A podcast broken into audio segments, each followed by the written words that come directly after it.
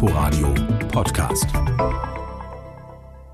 Die großen Wohnungskonzerne, darunter auch die landeseigenen Gesellschaften und auch die Wohnungsverbände haben bereits signalisiert, niemand soll wegen Mietendeckelschulden seine Wohnung verlieren.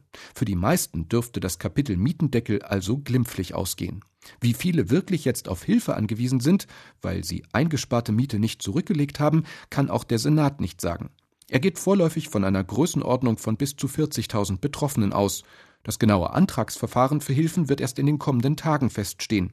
Eingereicht werden müssen in jedem Falle der Mietvertrag und Mietzahlungsbelege der vergangenen drei Monate. Außerdem muss man eidesstattlich versichern, das Darlehen zu benötigen und keine anderweitigen Hilfen in Anspruch zu nehmen. Im besten Falle kann man auch noch ein Schreiben seines Vermieters vorzeigen, das belegt, wie hoch die Nachzahlung nun ausfällt. Antragsberechtigt sind Haushalte, deren Nettoeinkommen bis zu 280 Prozent der Bundeseinkommensgrenze für Wohnberechtigungsscheine beträgt. Klingt komplizierter als es ist. Bei einem Einpersonenhaushalt liegt diese erhöhte Grenze konkret bei 2800 Euro monatlich, bei einer Familie mit zwei Kindern bei rund 4400 Euro.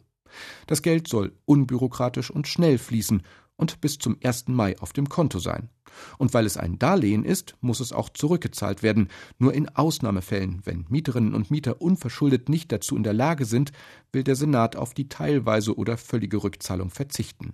Das wird im Einzelfall geprüft. Inforadio Podcast.